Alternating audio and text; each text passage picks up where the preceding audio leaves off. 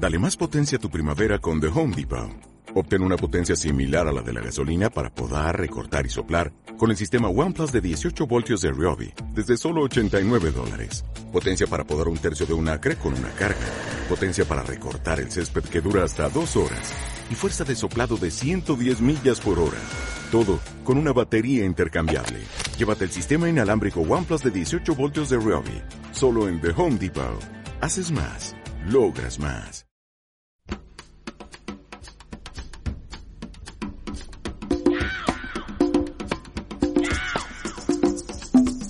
Simpatía por la industria musical con Carlos Galán en Subterfuge Radio.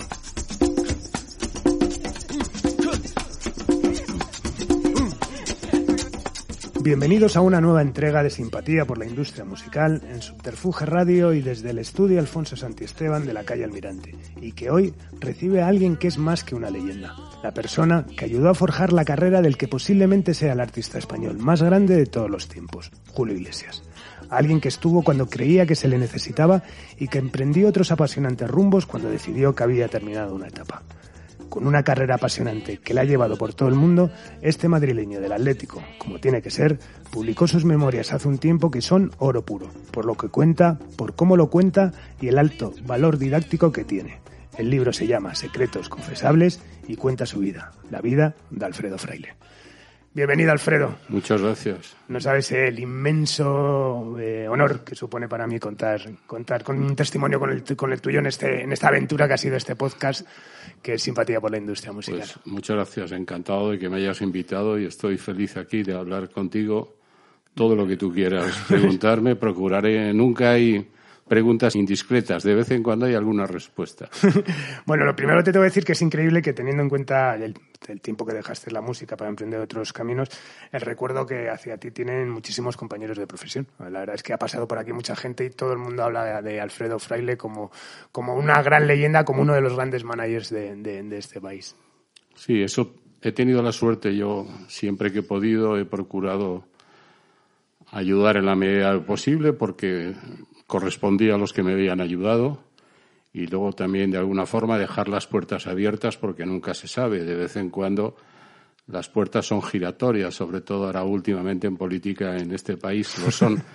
Pero bueno, conviene estar bien con todo el mundo y creo que no hace falta hacer daño a nadie para que las cosas funcionen. Claro que sí, tener la conciencia tranquila. Bueno, ya sabes que este es, que es un programa dedicado a reivindicar la carrera de aportación de, de gente a la industria musical y bueno, y como integrante soy de ella y por la inmensa deuda con, con todo, con todos los que construisteis o reforzasteis esta industria, eh, la música ocupa una pequeña parte, ¿no? Dentro de, pero muy relevante por lo que hicisteis, por lo que supuso, aunque también me, me parece muy interesante cómo lo aplicaste a otros, luego a otros, a otros proyectos, ¿no? O sea, que, que al final la música es casi tu primer dedicación y luego la aplicas a otros de alguna manera, ¿no? La música en realidad fue mi segundo trabajo. Yo empecé a trabajar en el cine con mi padre. Ajá durante unos años, pero luego enseguida empecé en la música con Julio y ahí estuve más de 15 años.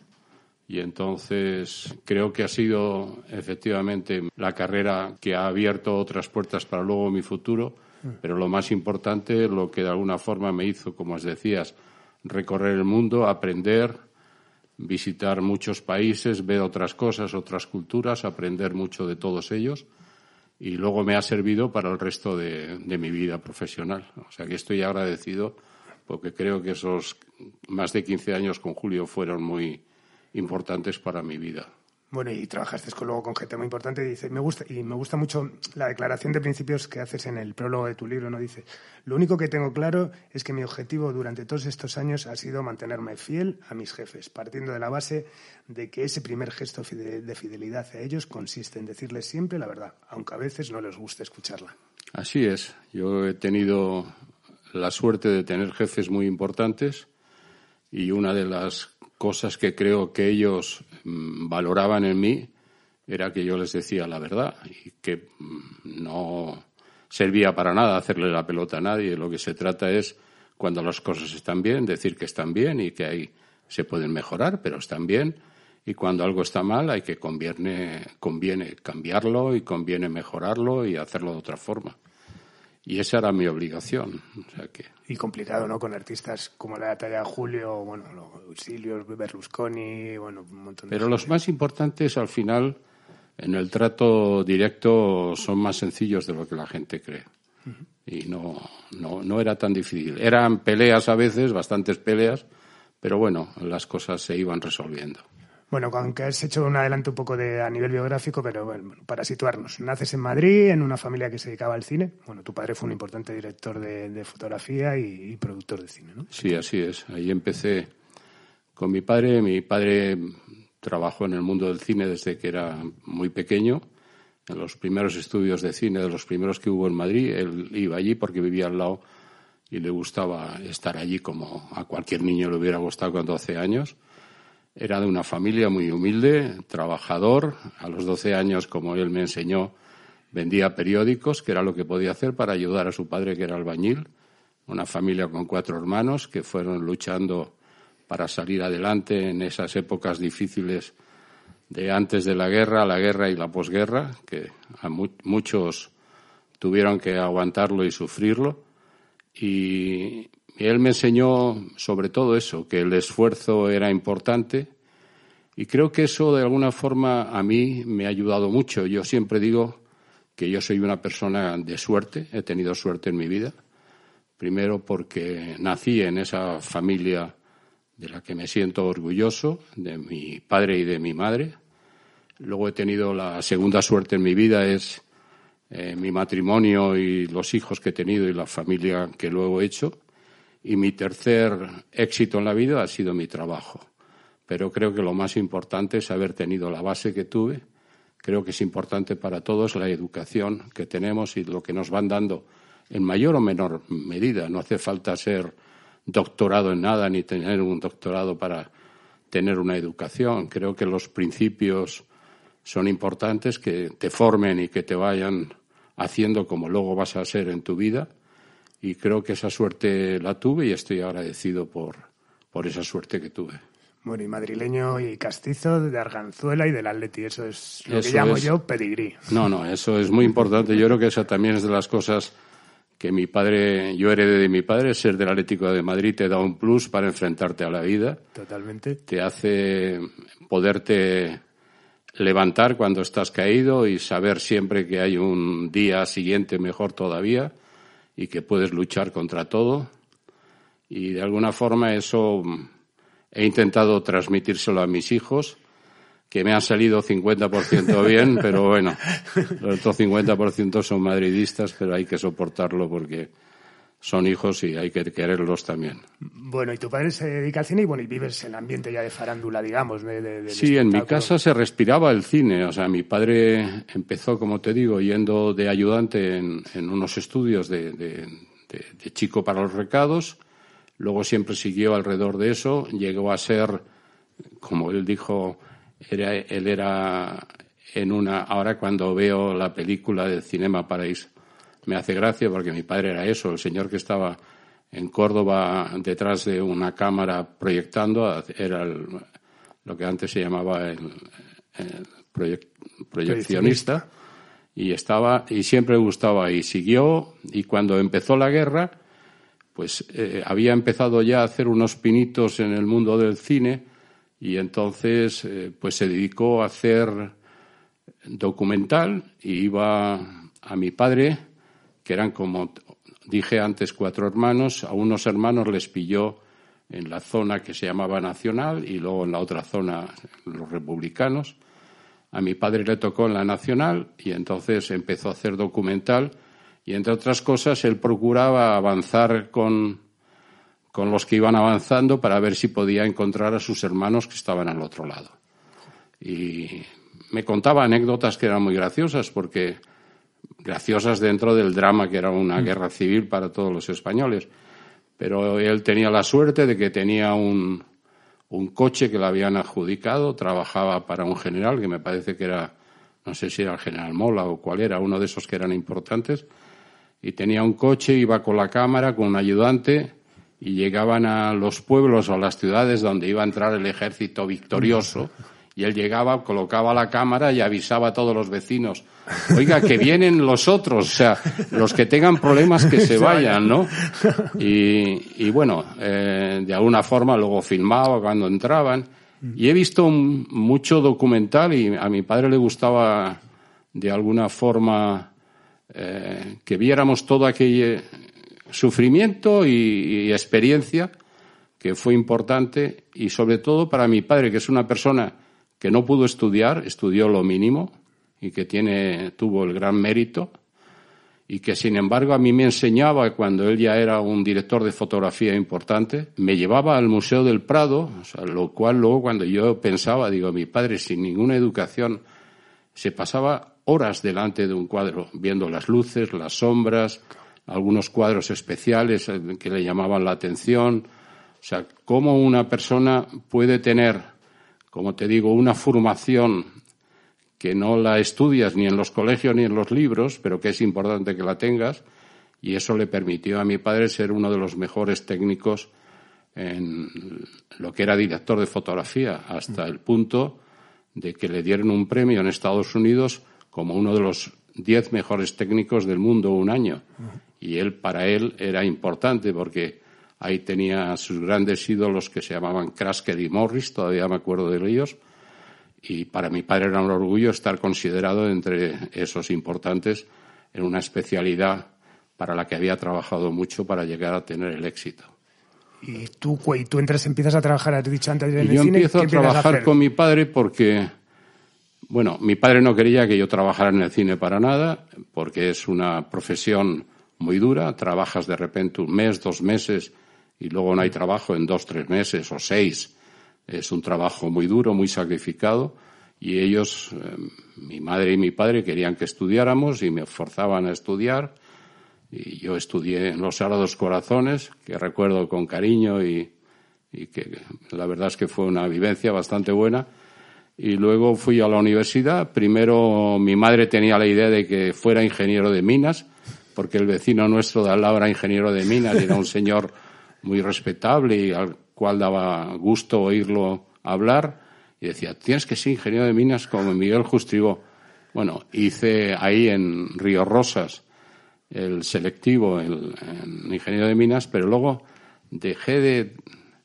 No me gustaba lo de ingeniero de minas, te voy a decir por qué tontería no me gustaba. Porque allí casi todo el mundo fumaba en pipa, yo odiaba el olor a pipa. Entonces yo no podía ser ingeniero de minas. Si había que fumar en pipa era imposible. Pero bueno, no, la razón era un trabajo duro, lo de la ingeniería. Y luego pasé a la Universidad de Madrid a estudiar físicas, que ahora que no me oyen mis padres puedo decir que no acabé nunca la carrera, cosa que creo que ellos no lo saben. Pero lo que me gustaba era el cine, porque en mi casa se respiraba el cine. Todos los sábados por la noche en mi casa había una cena donde mis padres invitaban eh, amigos y, claro, gente, compañeros, gente que tuvieran que ver con el cine. Mi padre era muy relaciones públicas. Se llevaba muy bien con la gente con los que trabajaba, colaboraba, les invitaba. Mi madre atendía muy bien en casa, teníamos una mesa muy grande para recibir, como éramos ocho hermanos. Había espacio. Los niños ese día no cenaban en la mesa, pero los invitados podían cenar y tuve la suerte de compartir ratos y escuchar opiniones y conocer a gente que de alguna forma mm, me iban emocionando y acercando más al mundo del cine. Y cuando, un poco antes de, de, casarme, cuando ya tenía 24 o 23 años y eso, ya empezaba a ir con mi padre a los rodajes y cuando había vacaciones de verano me iba, en el caso, mi padre hizo las películas de Clint Eastwood, el bueno, el malo y el feo, la muerte tenía un precio por un puñado de dólares, pues íbamos a Almería y echaba una mano, como yo decía, era el traidor, niño trae esto, trae lo otro, trae... Y estaba ahí ayudando y aprendiendo y, me iba gustando el mundo del cine. Y gracias a eso conocí a una persona que era representante de artistas y una vez en su momento Julio se me acercó, que éramos del mismo colegio, los Sagrados Corazones, y me pidió que le recomendara a alguien para que fuera su representante. En aquella época la palabra manager no existía. No existía. Y entonces le presentamos a este señor. Que es Enrique Herreros. Que es Enrique Herreros. Y entonces empezó a trabajar con Enrique Herreros. Y cuando empezó con Enrique Herreros, yo me caso y unos días después me dice Enrique, oye, estoy trabajando con este amigo tuyo, ven tú conmigo, ayúdame, échame una mano y yo no lo aguanto. Enrique no lo aguantaba porque en aquel momento Enrique era más bien de izquierdas. En aquel momento la gente podía permitirse ser de izquierdas y de derechas y no matarse tanto y no pasaba nada. Todos teníamos cada uno nuestra opinión y nuestra forma de ser y de pensar, pero a él no le gustaba porque el padre de Julio era falangista y le tenía esas manías de Enrique que era muy maniático y entonces no le gustaba lo de compartir con Julio y y entonces, bueno, me fui a trabajar con él. Estuve trabajando con Enrique durante dos años. Fueron dos años buenos porque fue cuando Julia había hecho La vida sigue igual, que estrenamos la película.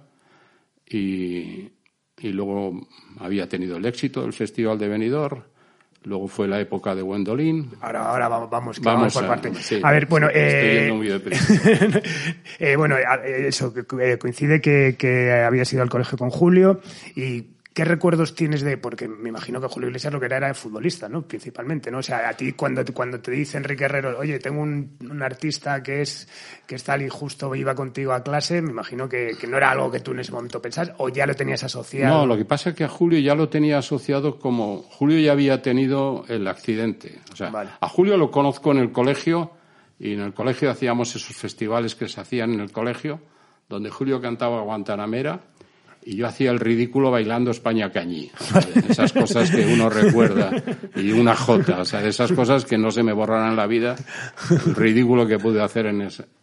Bueno, entonces Julio le gustaba cantar y cantaba lo clásico que todo el mundo cantábamos de jóvenes en, cuando éramos jóvenes hace ya tantos años. Porque también hemos sido jóvenes, aunque fuera hace 60 años. Entonces, Julio cantaba boleros, rancheras, canciones sudamericanas y le gustaba cantar. Y entonces iba y cantaba en, en, en, los festivales del colegio.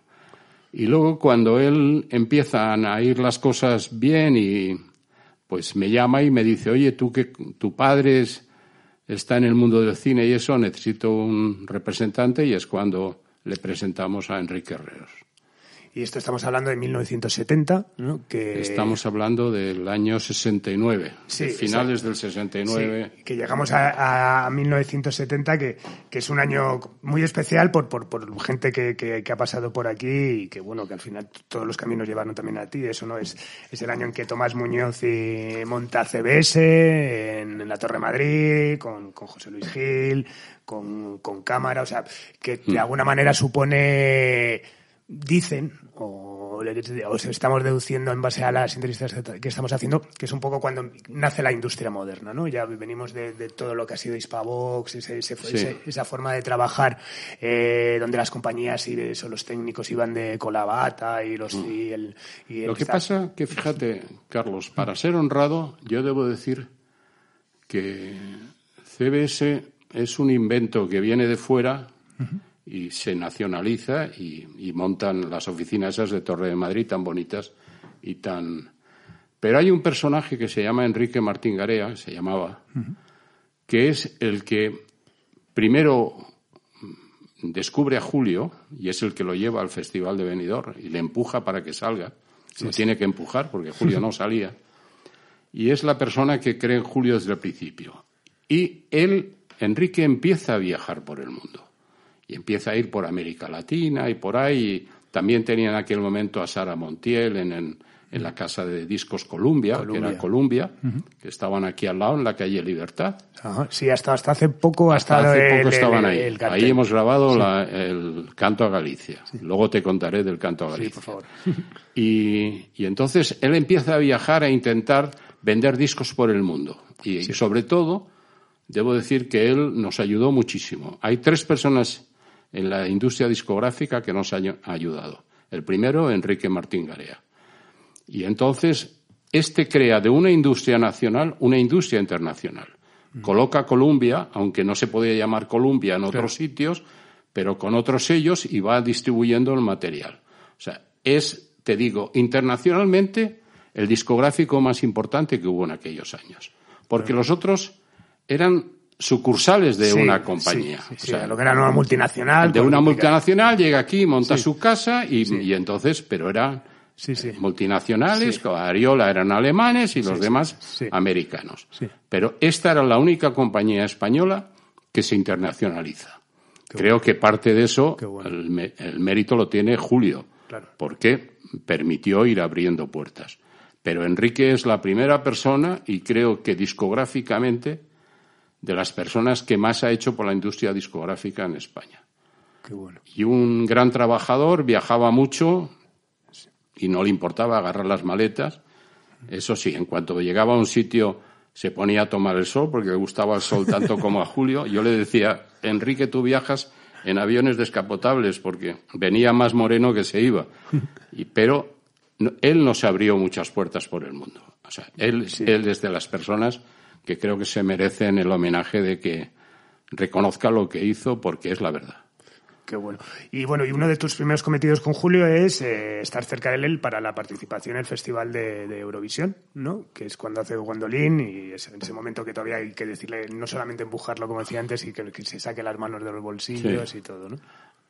La época de Eurovisión era una época importante para cualquier cantante y entonces estar en Eurovisión era algo que ayudaba mucho a la carrera de un cantante. Y de repente Julio hace la canción Gwendolyn, dedicada a una novia que tuvo. Julio fue a estudiar a Inglaterra inglés y tuvo una novia francesa, con lo cual aprendió muy bien el francés y poco el inglés. Y hizo esta canción para Gwendolyn y era una buena canción. Y como era una buena canción, pensamos que podía participar en un festival que se servía para seleccionar la canción que va a ir representando a España. En aquel momento se organizaba, Televisión Española organizaba un festival donde se seleccionaba la canción que representaba a España. Eh, fuimos a ver a Adolfo Suárez, que era el director de Televisión Española, porque estábamos enchufados, lo conocía el padre de Julio, conocía al jefe de Adolfo, a que por favor nos ayudara porque llegábamos tarde a, poder entrar al festival. Y cuando fuimos a ver a Adolfo, que era igual de encantador que lo fue luego, nos dijo, mira, yo estoy encantado de ayudar, pero yo no tengo ni idea de lo que venís a hablarme, de esto de las canciones y de no sé qué. Y Julio le dijo, pero bueno, si tú eres el director de Televisión Española, dijo, bueno, yo soy el director, pero mi labor es otra diferente, no me habléis de, de dentro. Pero mira, tenemos la suerte de que mi hermano Ricardo está, lleva musicales en televisión española, ir a hablar con él y se lo decís y se lo planteáis.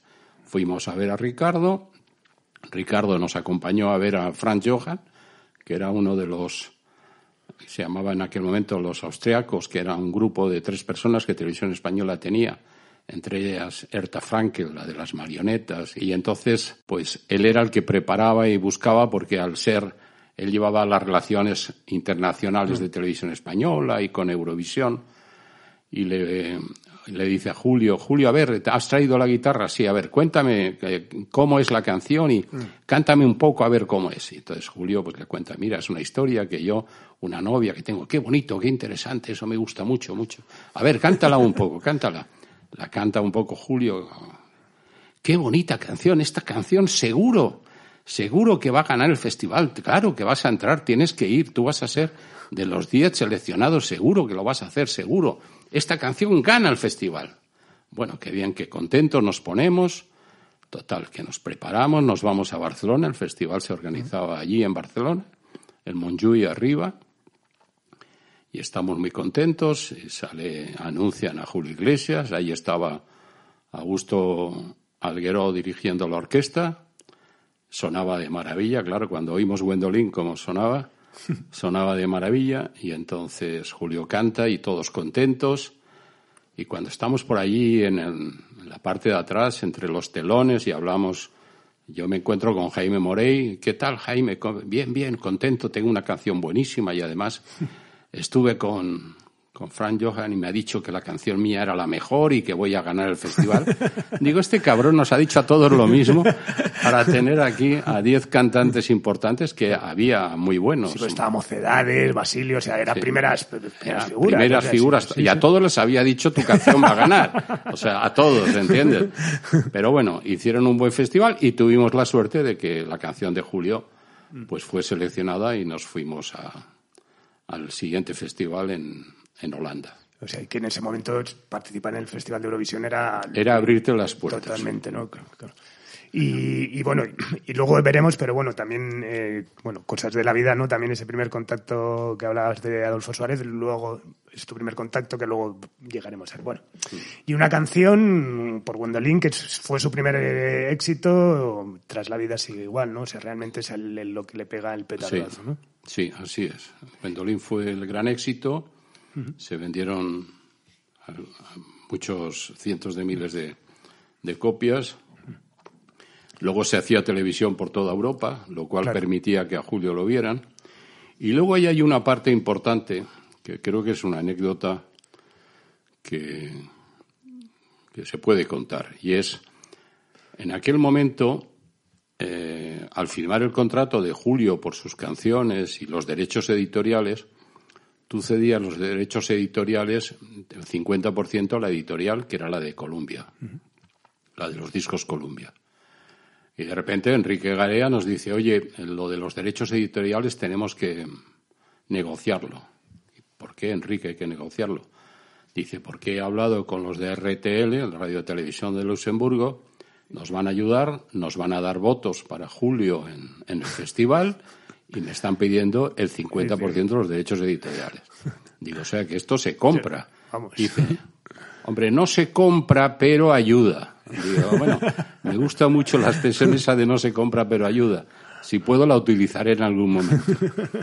Y así fue, de alguna forma. Lo que pasa es que sí tuvimos la suerte de que Enrique Garea se movía bien, tenía buenas relaciones con la gente de RTL y la fuimos fomentando como Nick Lemarcy y Herter Hegen, me acuerdo perfectamente de ellos, y nos ayudaban y hacían televisiones para Julio en Alemania, en Bélgica, en todos los sitios, y se fue haciendo una buena promoción de Wendolin. Y nos sirvió para abrir las puertas de Europa, porque la verdad es que aquello abrió un poco las puertas de Europa a Julio, ¿no?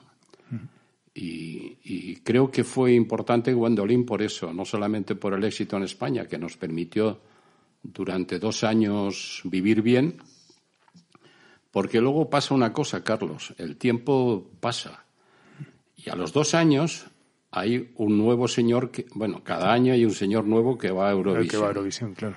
Y de repente, dos años después, mm, Enrique Herreros me dice, oye, hay que quitar a Julio de la compañía, de la oficina, de la cuadra, como él decía. Hay que echar, hay que echar a Julio de la cuadra porque he fichado a Jaime Morey, que va a ir este año a Eurovisión y te tienes que dedicar a él.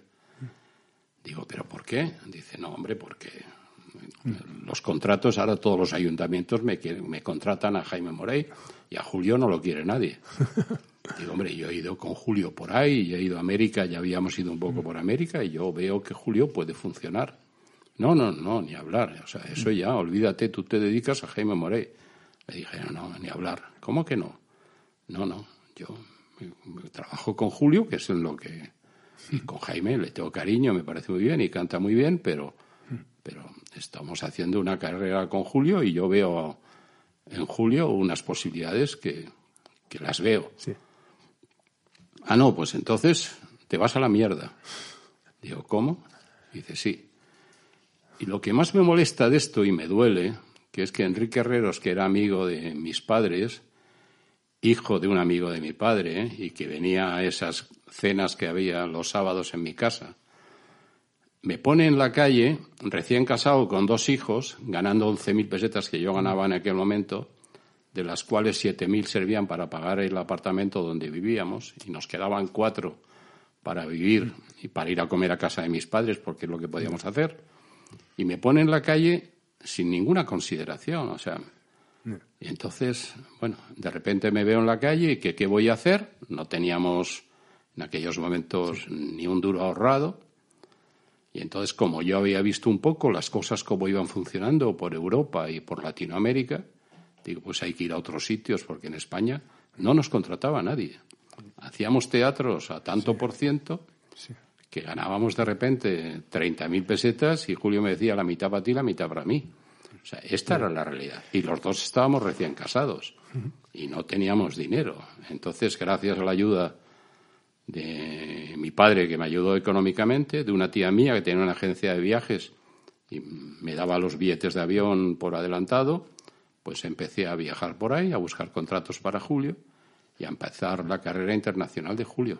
Bueno, y antes sigamos ahí, porque me, me, hace gracia, bueno, que veo que, que, al final no se portó bien, pero lo de Enrique Herreros me imagino que, que, aprendí, que aprenderías de él, ¿no? Por, por eso que me... No aprendí bastante, porque yo tenía, siempre me decía, Julio le decía a mi mujer, dice, María Eugenia, a mí me gustaría que tu marido fuera un poco más hijo de...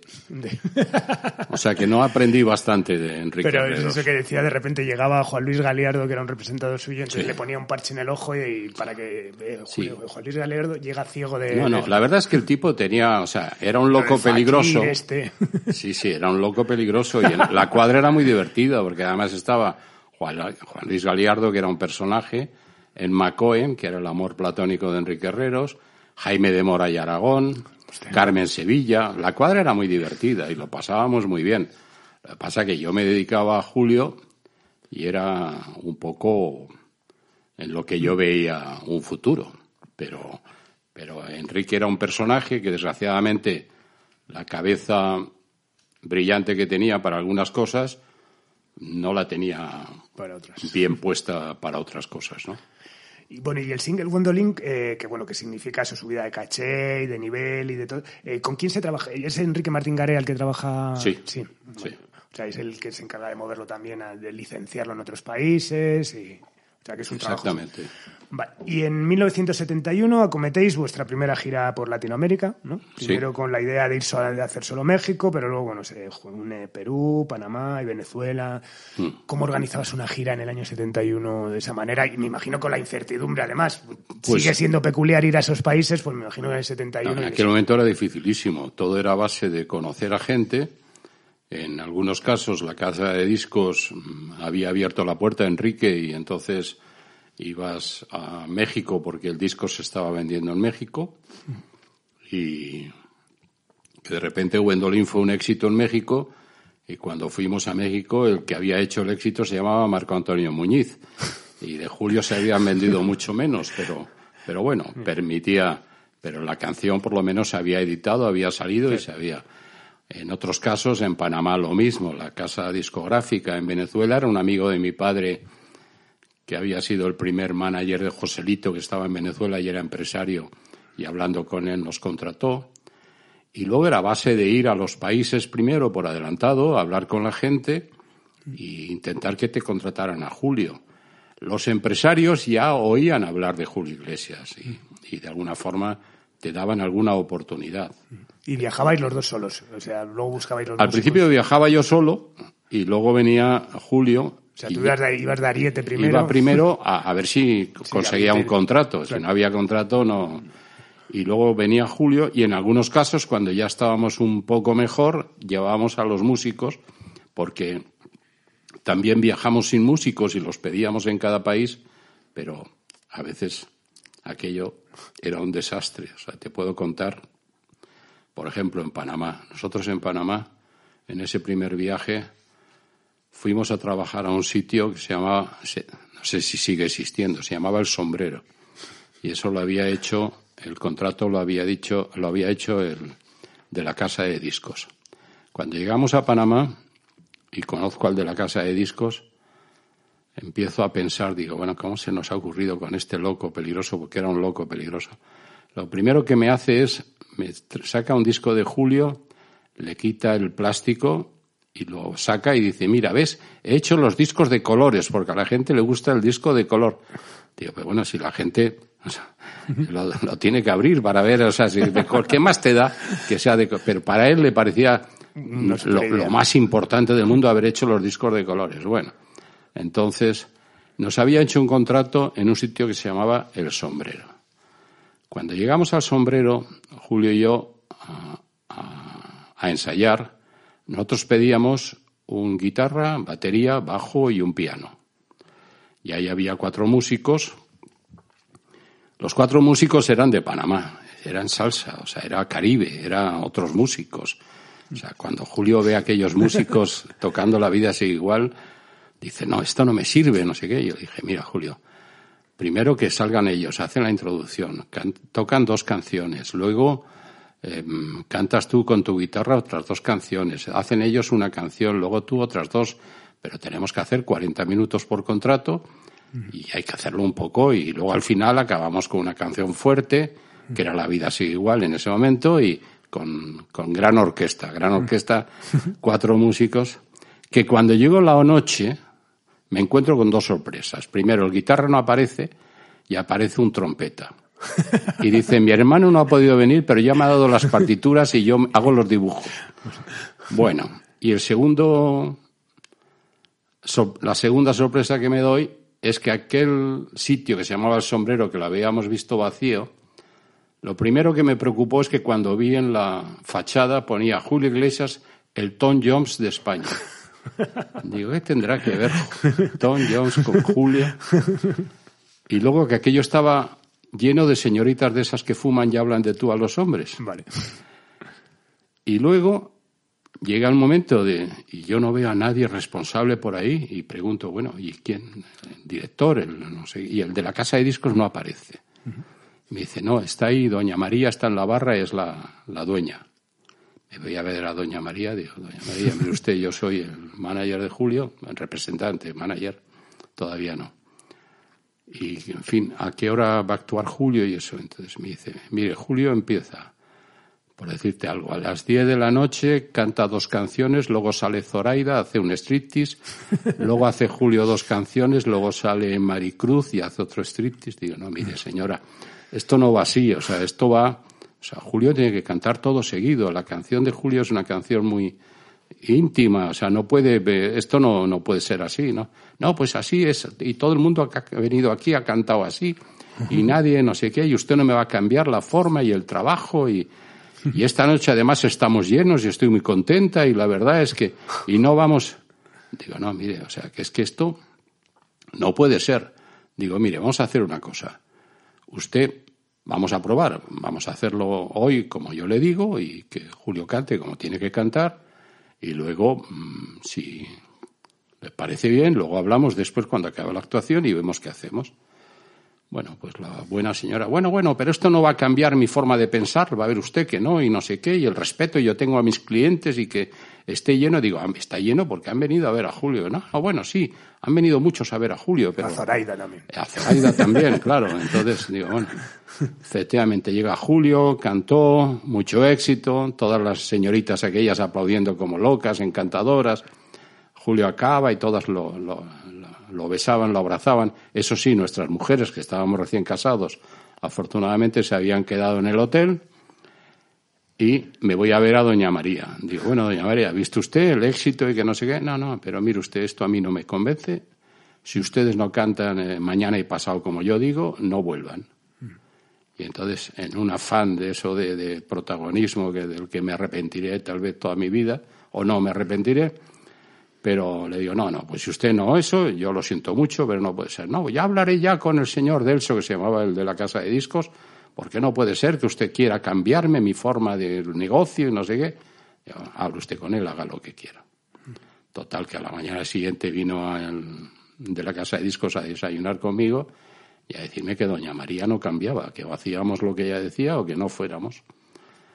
Aprovechando, entre otras cosas, ya para no pagarnos, claro. Con lo cual dijimos, vámonos, pero vámonos quiere decir dejar las maletas en el hotel, mandar a las mujeres de vuelta a Madrid en un avión de Iberia que había y esperar a que mi amigo de Venezuela, el empresario, nos mandara dinero para poder pagar el hotel e irnos y coger las maletas. O sea, así empezara la gira. O sea, esas eran las giras, o sea, Total. ¿entiendes? Bueno, me imagino, vamos, que anécdotas además tendrás, tendrás mil y bueno, también eso, situaciones críticas, ¿no? Como leyendo el libro Terremotos, un apagón increíble en, Nueva York, vivir de cerca el, atentado de Múnich 72, bueno, me imagino que, que muchísimas cosas. Bueno, a partir de 1973 lo marcas como el inicio de la aventura de crear un artista de la dimensión es total. O sea, consolidar los éxitos en todos los países implica eso, ¿no? Viajar país por país, a licenciar el disco directamente. ¿Y qué, qué, estrategias? ¿Es seguir un poco lo que ha hecho Enrique Martín Garea, pero lo aplicáis vosotros? Claro, lo hacíamos nosotros. Lo más importante de Julio era que la gente lo viera. O sea, Julio vendía discos, pero cuando la gente lo veía, o sea, Julio tiene, porque yo creo que lo sigue teniendo, ¿no? Eso son cosas que no, no dejas de tenerlas, ¿no? Julio tiene un encanto especial, o sea, Julio se sube encima de un escenario y es capaz de transmitir todo lo bueno y todo lo malo. Entonces, si Julio tiene una noche afortunada, pues todo va a ir bien, va a ser un éxito, la gente se va a quedar de pie aplaudiendo diez minutos cuando se haya ido y todo va a funcionar muy bien. Pero entonces tienen que verlo.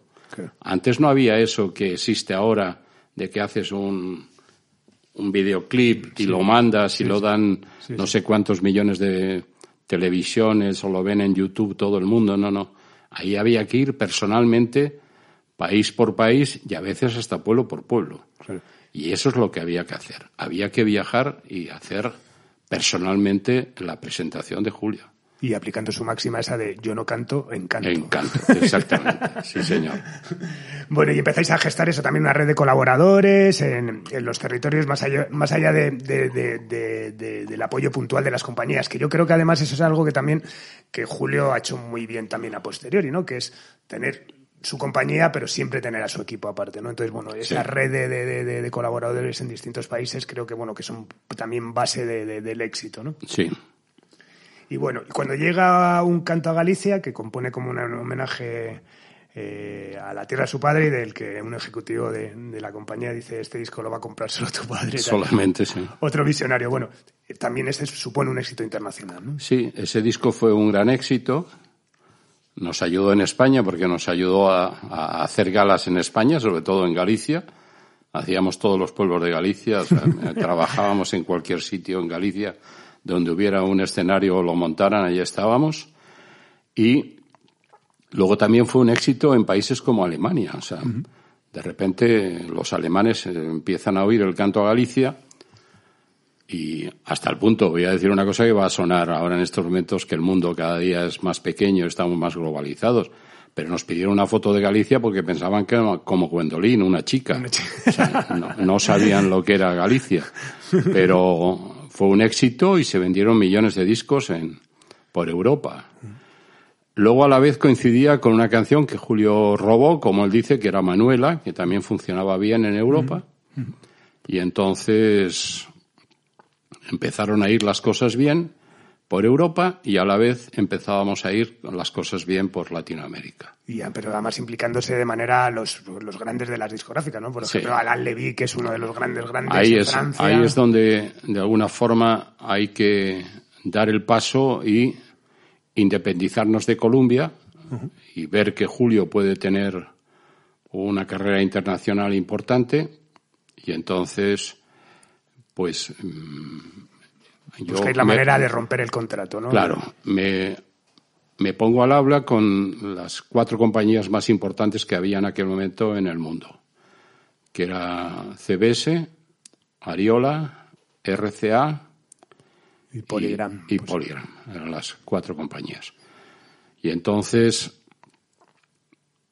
empiezo conversaciones con ellos y organizamos una actuación en el Madison Square Garden en Nueva York espectacular, donde con gran orquesta, con eh, un mariachi, con Tito Puente tocando los timbales en, en, una canción cubana que no me acuerdo cuál, si era Guantanamera o cuál era, pero con un espectáculo verdaderamente importante. E invito a los cuatro presidentes de la compañía que vayan a ver a Julio. Y ahí están los cuatro sentaditos en el Madison Square Garden. Y cuando acaba la actuación, entran los cuatro al camerino a saludar a Julio y a decirme a mí, oye, tenemos que vernos, tenemos que vernos. Y efectivamente así fue. Pero tenemos que vernos con el que más mm, me gustó era con Dick Asher, que era el presidente de CBS en Estados Unidos. Que había Ariola era Ramón Segura, que era español y seguramente podía haberme entendido bien, pero, pero yo vi que Dick tenía esa idea de que Julio podía internacionalmente cantar en cualquier parte del mundo y me lo transmitía. O sea, el entusiasmo que yo tenía rebotaba. Entonces me gustó la decisión de CBS y seguí las conversaciones con él y entonces es cuando hacemos la negociación para romper con Colombia de una forma amistosa. Amistosa quiere decir pagar tu libertad. Tu libertad sí. Y de alguna forma, para pagar la libertad, pues tuvimos que pedir a las compañías de CBS de todo el mundo que nos dieran adelantos para poder pagar lo que teníamos que pagar en Colombia. Porque hasta en esos momentos la vida no era de color de rosa. Ganábamos dinero para seguir viviendo y para seguir funcionando pero no teníamos para ahorrar nunca. O sea, siempre me decían, tienes que ahorrar. Y yo decía, no sé dónde, o sea, no me queda en ningún lado. O sea, y todo el mundo nos decía lo mismo, y a Julio lo mismo. Pasa, Julio también tuvo la suerte de que Isabel controlaba y ayudaba y el dinero lo llevaba bastante bien. Y, y de alguna forma, pero vamos, no teníamos dinero como para nada, y menos para comprar nuestra libertad, ¿no? Y a base de, de de buscar el dinero, pues hubo personas como Alain Levy, que ese también es de las personas que creyó en Julio. Yo antes te hablaba de Enrique Martín Garea y el segundo es Dick Kasser y Alain Levy, la CBS. Y luego hay un tercero, que es Morita, el de Sony Japón, que también fue importante. Que es importante en la carrera de Julio. Y antes de continuar con, Julio, eh, vamos a, a, Promalfil, que es la agencia que montas, ¿no? Que montas por esa época, que es ya para ampliar el, el roster de artistas. Y bueno, firmas a Cecilia, a la charanga del tío Honorio, que te decía, bueno, que estuvo aquí Luis Gómez Escolar y contando su historia. Y, bueno, Ahí tuve la suerte de que yo tenía dos personas, que eran José Alberto y Fernando Echevarría, que me ayudaban en la, en la oficina y ellos eran más jóvenes que yo y además tenían, como yo decía, vosotros tenéis más tiempo libre, buscar a ver otros negocios, porque, claro, viajábamos mucho y teníamos que, con Julio, ir por todos los lados, pero la oficina tenía que seguir funcionando.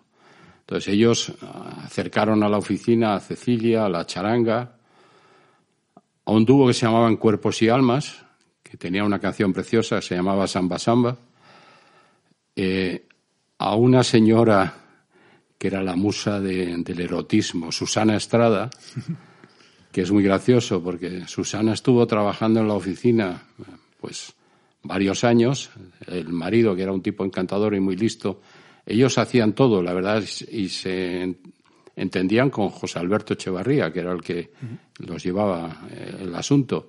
Y un día yo estoy en mi despacho tranquilamente, llaman a la puerta Digo, adelante. Y abre la puerta y es Susana Estrada y dice, ah, es verdad que existes. Y es, es verdad porque ella llevaba meses trabajando en mi compañía y yo no la había visto nunca. Pero, pero había, lo pasábamos muy bien. Era una época en la que todo era divertido, lo pasabas mal y cuando lo pasabas mal también era divertido. Y tenía la suerte de estar bien rodeado con buena gente y lo pasamos muy bien y había unas relaciones humanas muy buenas. Luego tuvimos el dolor de, Cecilia. Que coincide, está con vos, contigo. Que está conmigo cuando desgraciadamente tiene el accidente. Y fue terrible porque además eh, esa noche ella que viajó no tenía que haber viajado, se tenía que haber quedado en, en donde trabajaba, que era en Galicia. Tenía el hotel para quedarse pero por volver antes esas cosas de, bueno, vamos en el coche y yo conduzco y no pasa nada y yo tú duermes y tal, desgraciadamente... Así está la historia llena de, casos. Así fue. Y eso fue, fíjate, eh, después de aquello, eh, claro, fue el, entierro, el funeral, y acaba el funeral y me voy a Roda de Bará, que Luis del Olmo hacía un festival, el festival de Roda de Bará.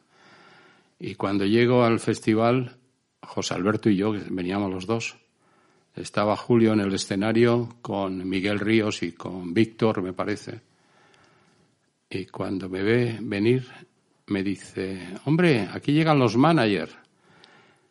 Esos cabrones que hacen que nos matemos en la carretera. Joder.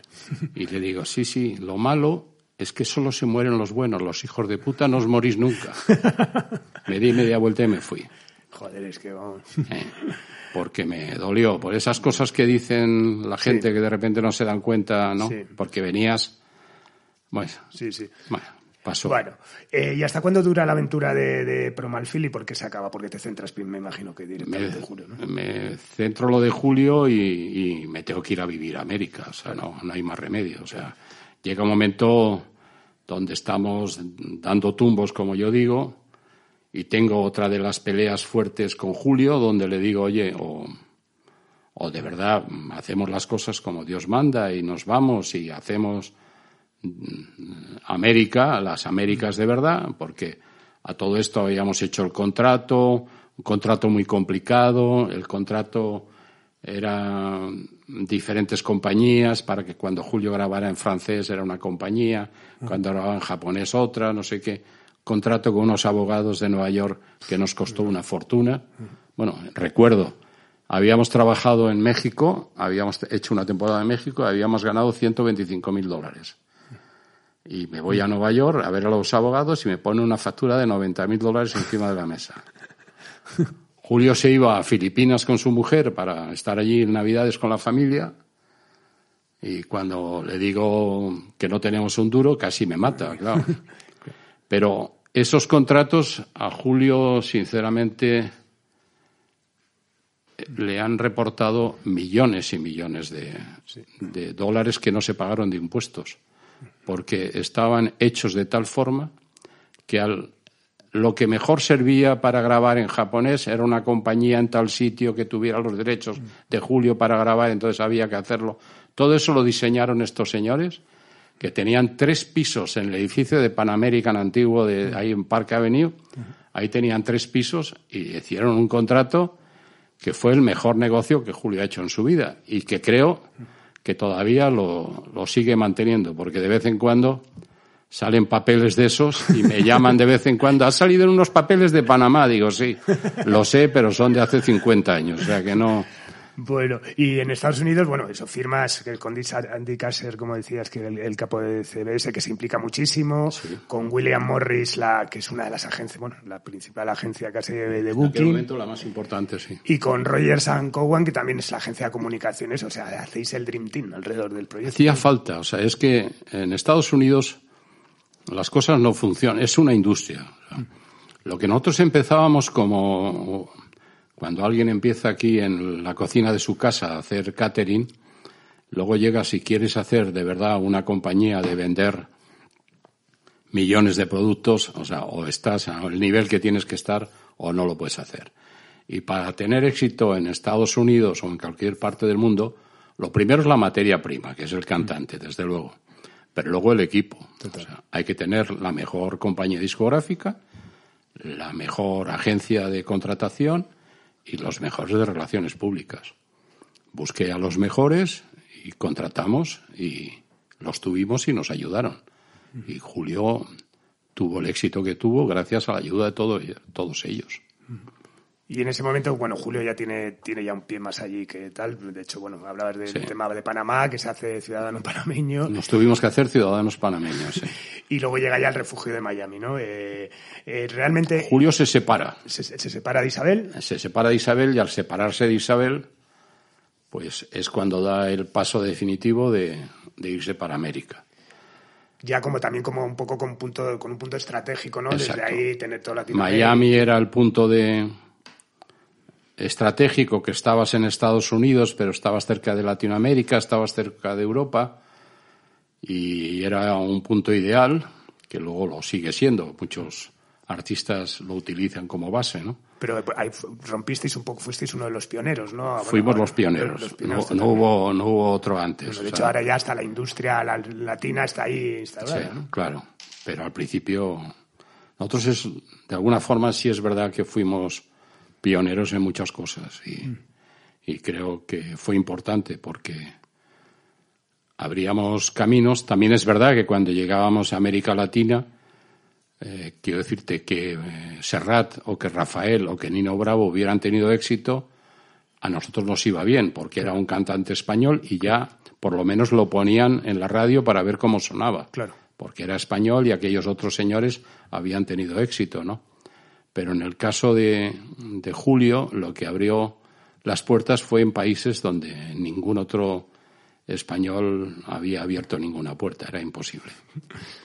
Y bueno, ya empezáis a hacer eso, pues cosas, eso, construir el, personaje, la leyenda, eso, pues eso, actuar en la Casa Blanca, bueno, Rogers and, Cowan, yo creo que en eso, ¿no? eso lo hicieron ellos. Pues, con Nancy Reagan, luego en un encuentro de Reagan con Mitterrand, o sea, ya es entrar ahí. Sí, todo eso, de alguna forma, ellos te van ofreciendo posibilidades, ven, ahí esto, ahí, en fin, te ofrecen las oportunidades, luego hay que hacerlas. Y luego también hay una cosa que creo que es importante que, cuente, porque creo que es divertido. Julio, como gran artista y muy creativo, es un gran inseguro. O sea, Julio es de los que tú le dices, Julio, hay que hacer esto, y te dice no. Yo le llamaba Mr. No. Oye, vas a cantar el, el, día de Navidad con Ronald Reagan, con Donna Summer, Andy Williams, los coros de West Point, es no sé dónde. No, no, yo no voy. ¿Cómo que no? O sea, ¿entiendes? Decía que no. Y luego el tipo se sube encima del escenario y lo hace fenomenal. Claro, esas cosas las, las conseguía la agencia o, o, Roger and Cowan. Y entonces lo único que había que hacer era hacerlo. O sea, y hay una anécdota que me parece graciosa. Y es que cuando en un momento dado eh, me ofrecen una amiga que yo tenía que Julio vaya a los Grammys porque le van a dar a Michael Jackson todos los Grammys por aquel disco que hizo Thriller. Y me dice, Alfredo, te voy a dar las dos entradas al lado de Michael, porque yo lo voy a estar enseñando todo el rato en cámara. Julio va allí, con una novia de esas que tiene, guapa al lado, y entonces, pues lo va a estar viendo Estados Unidos todo el rato. Fenomenal, contento, me voy y le digo, oye Julio, mira, van a dar el, esto y esto es así, Michael Jackson va a tener y el productor también le van a dar y no sé qué, pero va a estar saliendo y entrando y va a estar sentado a tu lado. Ah, no, no, ni hablar. Yo no voy porque a mí no me dan ninguno. Digo, pero ¿cómo te van a dar si ni siquiera has grabado? O sea, no te lo pueden dar. O sea, pero vas a estar ahí sentado. No, no, no voy, no sé qué. Digo, vas. Y además, Roger Ancawan había conseguido una actriz muy mona, muy guapa. Heather, no me acuerdo bien del nombre para que le acompañara y que fuera con él. No, no, que no sé qué, qué tal. Al final, bueno, yo voy, pero vas tú. No, hombre, ¿yo qué voy a ir? No, no, yo no voy allí a hacer el ridículo, voy contigo y que no sé qué, y voy a aguantar yo a Michael Jackson ahí cuatro horas sentado, que a, ver, este niño que no sé qué, que no... Oye, Julio, o sea, que es la oportunidad de nuestra vida. No, no, no. Yo no voy, tú vienes conmigo, vamos. Total, que me tuve que alquilar un smoking de esos de Estados Unidos que se llama toxido porque no se puede llamar ni smoking, de horrorosos que son, sentarme y cuando llega el momento de sentarnos, el Julito hace esa cosa y me sienta a mí al lado de Michael Jackson y él al otro lado. Yo lo quería matar. Eso sí, mis hijos en Miami viendo la televisión, papá, papá, ¿entiendes? Pero, y Julito era así, pero era inseguro. Lo que pasa es que luego, cuando tenía que demostrar el gran artista que es, lo hacía. Ah. Pero era un, una persona inseguro y eso lo da la creatividad y él quiere hacer las cosas mejor y, y esto está bien o no está bien. Pero eso. Creatividad aplicable también a la, que es la estrategia internacional, ¿no? Porque, bueno, hablábamos antes de Japón, del señor Morita, ese tal, pero bueno, luego también vais a Israel, a Egipto, ¿no? O sea, es una estrategia de conquista mundial. y además, a veces en contra de todo. O sea, yo me acuerdo cuando fuimos a Egipto, en aquel momento todavía estábamos en Colombia y Enrique Garea me dijo, pero ¿a qué vais allí si no se venden los cassettes que venden allí? Todos son piratas y no se vende nada. Pero bueno, cantar delante de la Esfinge, en, delante de las pirámides, donde solo había hecho un concierto Sinatra. O sea, era un... Y, claro. Eh, claro, lo grabamos, hicimos un... Igual que en Israel, o sea, nunca había ido nadie a Israel a hacer lo que Julio hizo. De hecho, no había una bandera española para poner en el escenario. O sea, tuvimos que ir a un restaurante español que había, que había una bandera, y pedírsela que nos la dejaran para ponerla encima. No había una bandera. O sea, no había ni relaciones ni nada. Era un desastre aquello. O sea, íbamos a sitios que decías, bueno, ¿cómo es posible? Pues merecía la pena. O sea, había que estar y había que ir a todas las partes. Y era la forma de que Julio entrara y se hiciera internacional en todas partes. Claro, claro. Bueno, y también aparte de, ti, también, bueno, ya empieza a tener un equipazo de cara a grabar, ¿no? Con Ramón Arcusa, Albert Hammond, Tony Renis, Jenny Belfiore, o sea, que se cuida todo el detalle hasta, hasta la hora hasta de producir las canciones. Tenemos la suerte de, como te decía antes, de tener un buen equipo en todo. Y la figura más importante en el tema de la producción con Julio es Ramón Arcusa. Ramón, que es un ser excepcional, y que además tiene la suerte de estar casado con Sura, que también es una señora estupenda, es con Julio, aparte de un gran profesional y que productor y que lo cuidaba, humanamente era como un hermano o una especie. Ramón y Sura no tienen hijos. Yo no puedo decir que era, Julio fuera como un hijo para ellos, porque es un poco mayor que Julio, pero no. Pero era más que un hermano, o sea, estaba ahí, lo cuidaban, estaban en el estudio horas y horas que yo no iba al estudio. Yo normalmente iba al estudio de vez en cuando cuando ya había algo que hacía falta que estuviera, pero si no, yo iba a la oficina y como ellos grababan por la noche hasta muy tarde, yo no iba, pero Ramón estaba ahí. Si Julio estaba mal, Ramón estaba ahí, y Sura también. Si tenía hambre, iban a hacer tortilla de patata a su casa. O sea, había una relación y cuidaba todo de Julio con la grandeza de un tipo tan importante como Ramón, porque Ramón sigue siendo muy importante, o sea, que lleva tantos años siendo importante y teniendo éxito y siendo un gran artista, que sin embargo la palabra celos no existe en, el mundo de Ramón, ¿no? Y siempre lo cuidaba y también se peleaba con Julio, le decía esto no, y esto sí, esto no, que también agotaba y de vez en cuando se enfadaba con Julio y se iba, como hacía yo. Pero creo que ha sido la persona más importante de, la vida profesional de Julio en la producción.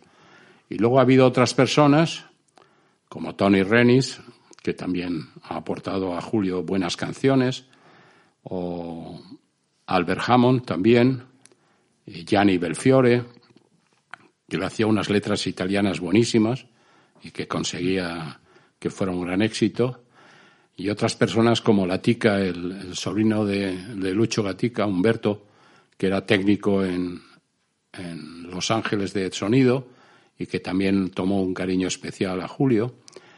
Entonces, hemos tenido esa suerte de, tener buena gente que nos ayudara. Bueno, ahí está la suerte, pero también está la, capacidad de, encontrarlos, de buscarlos, ¿no? Al final... La suerte hay que trabajar. No, total, total. Aquí la suerte ha salido a colación en muchísimas entrevistas, porque bueno, yo creo que, que, que, hay, pero hay que buscarla, hay que trabajarla y hay que ponerse debajo de, esto. Sí que hay gente que, por circunstancias no tiene, parece que el imán contrario, pero sí que sí que es real y que en, este negocio, pues bueno, pues es total. Y de hecho, pues el otro día con José Luis Gil él lo decía, yo estoy eh, todo lo que he hecho ha sido por, por mi trabajo, evidentemente, pero por la suerte. Bueno, a partir de ahí un montón de hitos, 20 millones de, de, niña-mujer, de momentos. En 1981 el Crystal el Globe Award, que, que por vender 5 millones de discos la versión del Begin de Begin de Cole Porter, que por cierto eh, no, no, lo sabía, era una fue una sugerencia de, de María Eugenia, tu, tu, mujer. Sí, o sea, fue una canción que mi mujer se la halló a Hamperdinck y dijo, esta canción la cantaría Julio fenomenal y se la llevé a Julio y a Julio le encantó y la grabó y fue un gran éxito para Julio. ¿Y ha tenido royalty, María Julia? ¿Eh? No, royalty, royalty aguantarme a mí, la pobre. Sí. Bueno, llegáis a vender tanto y, teníais un crecimiento, hicisteis ese contrato fantástico, ¿no? Que, que, iba creciendo progresivamente a nivel venta, que llegáis a poner en peligro las finanzas de, la mismísima CBS, ¿no? No era tanto, pero bueno, se quejaron. Lo que pasa es que hicimos un contrato al principio con CBS, porque al principio sí hay algunas personas, como te he dicho antes, que creían en Julio, pero no creían tanto como creíamos nosotros, ¿no? Y entonces el contrato con CBS se hizo de una forma escalonada. O sea, si Julio vendía 10 millones, había que darle 11%. Si vendía 12, había que darle, o sea, todo iba subiendo. Pero claro, llegó un momento que vendía tanto que si nos daban ese royalty, la CBS ya mm, no tenía suficiente para pagar los gastos. Entonces hubo que retocar el contrato y, y hacerlo para que pero bueno, ojalá siempre hubiera ese tipo de problemas. que, ganas tanto que te permites el lujo de. Pero. Bueno, y en ese momento tienes que bregar también eh, con el secuestro del padre de, Julio, ¿no? Que me imagino sería un momento. Vosotros allí con todo el mogollón, todo esto aquí. Ese fue un momento muy duro para la, la vida de Julio. A él le afectó mucho. Julio adoraba a su padre. Yo creo que a la persona que más quería de la familia era su padre y le afectó muchísimo el secuestro porque además sabía que lo habían secuestrado por porque era el padre de Julio, ¿no? Y luego porque además al principio no, no sabíamos, no teníamos muy claro, toda la historia fue muy rocambolesca. De repente al padre de Julio, que era como era, pues llega una chica muy mona argentina y le dice, doctor, le quiero hacer una entrevista para la televisión argentina. El padre enseguida le dice que sí y lo meten en un coche y se lo llevan, quedan con él y se lo llevan entonces empiezas a, elucubrar cómo no, es no, que... no, no hubo una violencia de tal... No, no, no, le pondrían un algo, pero, pero quiero decir, no sabemos porque luego él tampoco se acordó, él había tenido un trauma y tuvimos la suerte de que no llegó a ser un mes el tiempo que estuvo encerrado, porque él nos lo contaba. Si yo llego a estar más tiempo, me mato, o sea, me doy de golpes eh, con la cabeza contra el muro, no aguantaba más, o sea. Cuando a él lo sacan y lo liberan y viene a Miami y hablamos con él, porque hasta ese momento todo el tema de la prensa y todo eso habíamos procurado tenerlo controlado y que no se hicieran declaraciones, nada de eso, pero había que hacer una conferencia de prensa y presentar al padre y que Julio estuviera y que contestaran las preguntas. Pues cuando le decía, bueno, doctor, pero usted tiene que decir, porque claro, teníamos miedo, o sea, miedo, el miedo todavía nos quedaba tiene que decir que, le han tratado bien y que ha estado bien. Yo, bien, esos hijos de puta.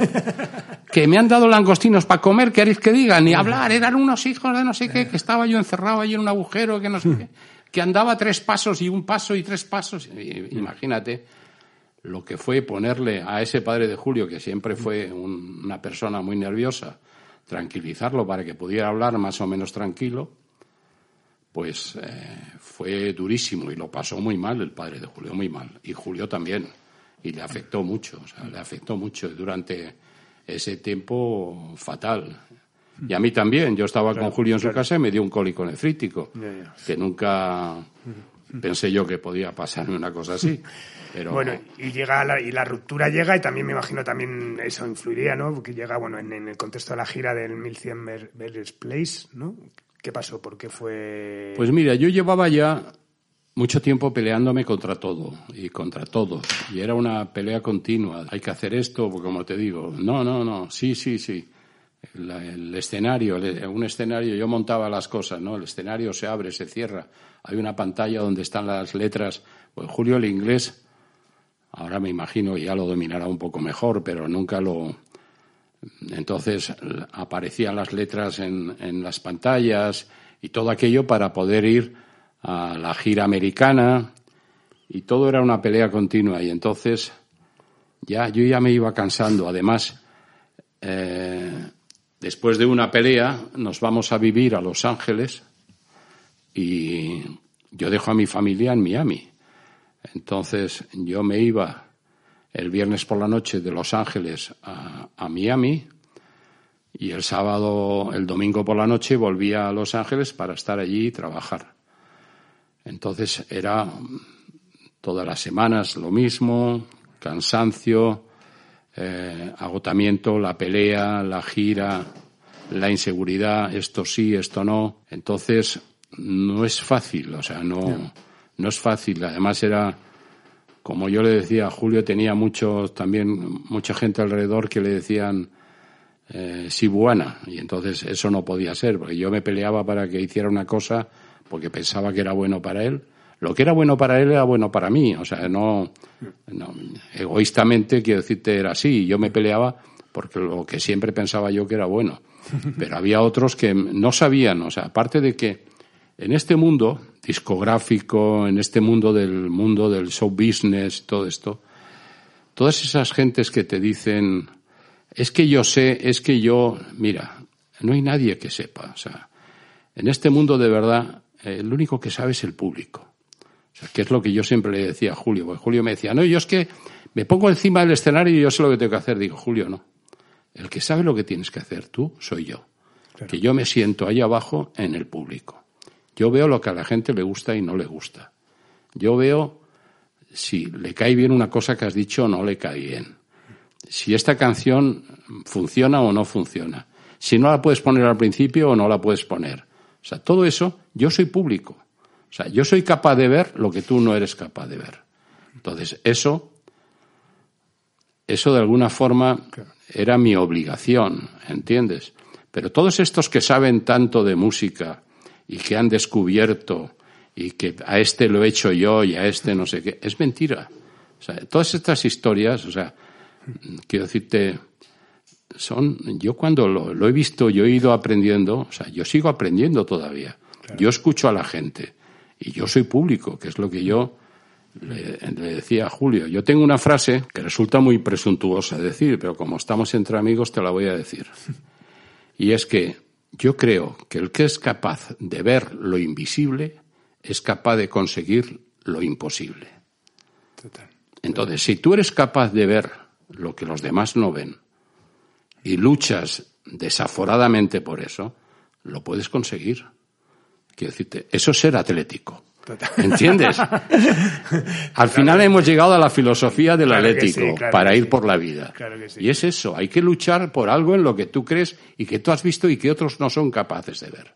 Total. O sea, con Julio me pasaba, o sea, la gente no lo veía. O sea, no, es que yo confiaba en Julio, pero si no había más que cuatro. Si no había más que cuatro. No me cuentes cuentos, que lo he vivido yo. Esta historia la he vivido yo y me la he inventado yo. Es como le decía a Julio, Julio, no me cuentes eso que me lo he inventado yo. Mm. Porque había veces que había que inventar historias, ¿entiendes? Y bueno, esa era mi obligación. Y la de Julio era ponerse encima de un escenario o delante de un micrófono y cantar y hacerlo mejor que nadie. Y, ser el artista más importante que ha dado este país. Lo, lo ha hecho y lo hacía muy bien. O sea, pero ha habido muchos que se han apuntado luego al carro. Y en el carro no había más que dos al principio. No había más. No había más. Y alguno más, perdón, Enrique, algunos que nos han ayudado, ¿entiendes? Y que desgraciadamente algunos ya no están. Pero mm. el éxito, mm. los que deciden el éxito es el público, la gente. La gente sabe lo que le gusta y lo que no le gusta. ¿cómo es posible? Yo cuando veo ahora la televisión y veo unos programas que me horrorizan, digo, pero bueno, ¿cómo es posible? Y luego me doy cuenta, digo, es que eh, a la gente le gusta. Y si lo ven es porque les gusta. Entonces, como decía mi jefe Berlusconi, que también sabía mucho, yo pongo en mi televisión, es un kiosco de, periódicos y de revistas. Y la gente va y compra lo que le gusta. Entonces tienes que dárselo. Hay que darle a la gente lo que le gusta. Y Julio tiene ese encanto que a la gente le gusta.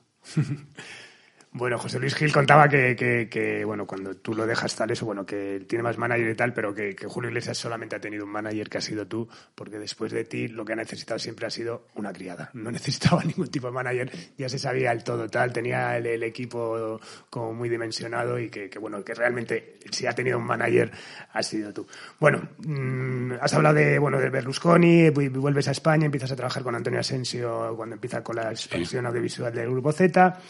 Y bueno, vamos a acabar porque, bueno, queríamos centrarnos un poco en la música y sobre todo porque, primero, no te quiero quitar más tiempo y segundo, porque podríamos estar aquí hablando muchísimo, eh, que me encanta, ¿no? Lo de cuando te piden en 1986 que hagas con Adolfo Suárez lo que hiciste con Julio. Realmente la primera y creo que única campaña la americana, ¿no? Que se hace en España. Sí, eso es un poco. Yo tenía un, un amigo, se llamaba Rafa Ruiz, que, que me llama un día y me dice, oye, estoy con Adolfo y, y queremos que trabajes con nosotros y que hagas. Él me dice eso. Tú que has vendido millones de discos con Julio Iglesias, tienes que conseguir que millones de personas voten a Adolfo. Le digo, oye, yo de esto no tengo ni idea. Sí, sí, tú sabes, porque tú has trabajado en relaciones públicas, en prensa, has trabajado en marketing y no sé qué. Y la verdad es que a mí me divertía porque el tema del marketing en la época de Royal Ancawan eh, Sandy Friedman, que era la persona con la que yo tenía una relación más estrecha, había trabajado con la Casa Blanca y trabajaba cuando eran demócratas y cuando eran republicanos. O sea, eh, ahí no importaba. Tú eras un profesional y te pagaban y pagaba, pagaban como, como dijo Raúl del Pozo a Adolfo. Le dijo, oye, tú has comprado mi pluma, no mi alma. ¿Entiendes? Y así fue. O sea, los profesionales en el mundo de la política pues trabajan para el señor que tienen que trabajar en ese momento. Y el mundo político me divertía. Y cuando este señor me propone eso, digo, bueno, voy a ver si soy capaz de hacer un poco como hacen las campañas en, Estados Unidos. Entonces, hay que hacer un equipo. Y tuve la suerte de tener un buen equipo también, un equipo que como yo digo, como somos los españoles, cada uno era de su padre y de su madre. Yo tenía desde un comunista, que en aquel momento Raúl del Pozo era comunista, como él decía, yo soy comunista, y yo le veía y decía, poco comunista te queda ya, Raúl, pero bueno, socialista como Forges Fraguas, que era compañero mío de colegio, eh, Fernando Nega, que era de derechas, para que vamos a engañarnos. O sea, éramos un poco cada uno, y yo no era de nada, porque yo había estado tanto tiempo fuera que era el único que no era de nada. Entonces yo de alguna forma con ese equipo trabajaba, elaborábamos las cosas y fue muy interesante porque, sobre todo porque mereció la pena el personaje. O sea, Adolfo es un personaje que yo creo que la grandeza de él lo da el que cuando nosotros preparamos la campaña y se la llevamos, eh, primero yo voy ahí a Antonio Maura a su oficina y me dicen que vaya yo solo, voy yo solo allí y sale a, verme Rafa Ruiz y me dice, oye, que es que eh, te va a hablar Chus Viana. Chus Viana era la persona de confianza de, Adolfo. Y sale Chus, oye, Alfredo, que es que, en fin, a mí me ha encantado la campaña, lo que habéis hecho, el diseño y todo esto, pero Adolfo no lo ve y entonces no lo quiere hacer y a mí me gustaría ver si lo convences, porque yo creo en lo que habéis diseñado, lo que habéis hecho. Pero él dice que yo salga y que te diga que muchas gracias y, que cuánto vale el trabajo y que te paguemos y que no sé qué, pero si te puedes quedar un rato que vamos a estar aquí y puedes luego a ver si le convences. Y entonces le digo, sí, sí, yo me quedo, yo creo en esto y me, lo puedo defender, he trabajado en ello y lo voy a defender. Total que me quedo a esperar, luego me entero que es que estaban viendo el programa de Pedrito Ruiz donde lo imitaban a él y que le hacía mucha gracia y cuando acaba el programa me hacen entrar, hay una mesa donde estaban los ocho o diez, que en ese momento yo creo que era todo el partido que había, porque no había más que eso. Y sale enseguida Adolfo Alfredo, hombre, encantado de verte, tanto tiempo sin verte, encantador como siempre. Qué bueno esto que habéis hecho, qué maravilla, cómo me gusta.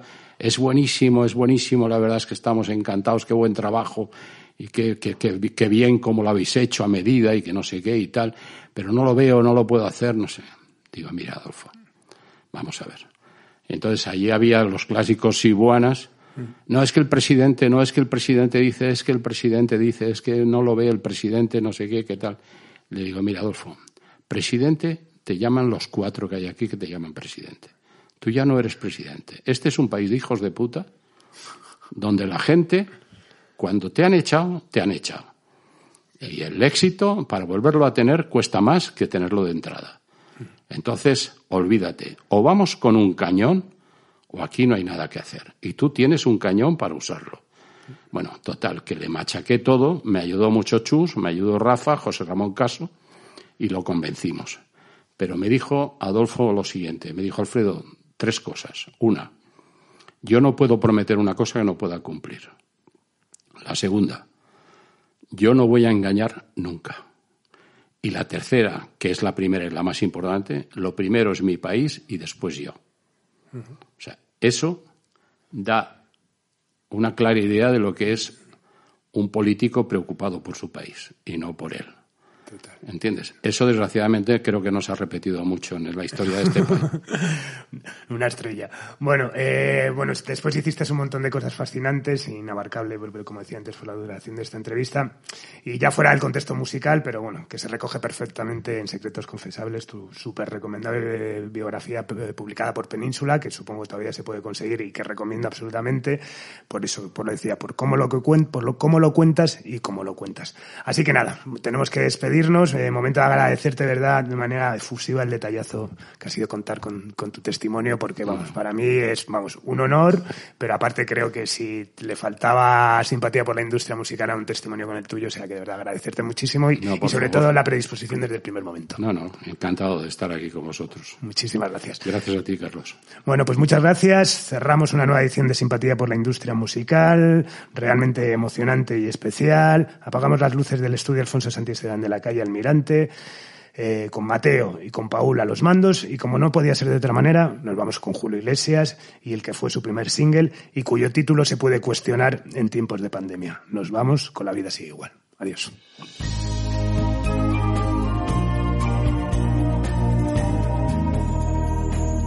Unos que nacen, otros morirán. Unos que ríen, otros llorarán Agua sin cauces, ríos sin mar, penas y glorias, guerras y paz. Siempre hay por qué vivir, por qué luchar. Siempre hay por quien sufrir y a quien amar. Al final obras quedan, las gentes se van, otros que vienen las continuarán, la vida sigue igual.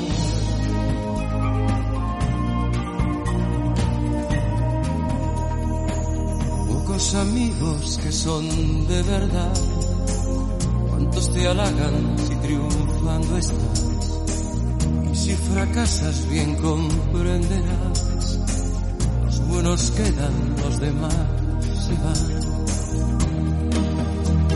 Siempre hay por qué vivir, por qué luchar. Siempre hay por quien sufrir y a quien amar. Al final, las obras quedan, las gentes se van otros que vienen las continuarán. La vida sigue igual. Al final, las obras quedan, las gentes se van. Otros que vienen las continuarán. La vida sigue igual.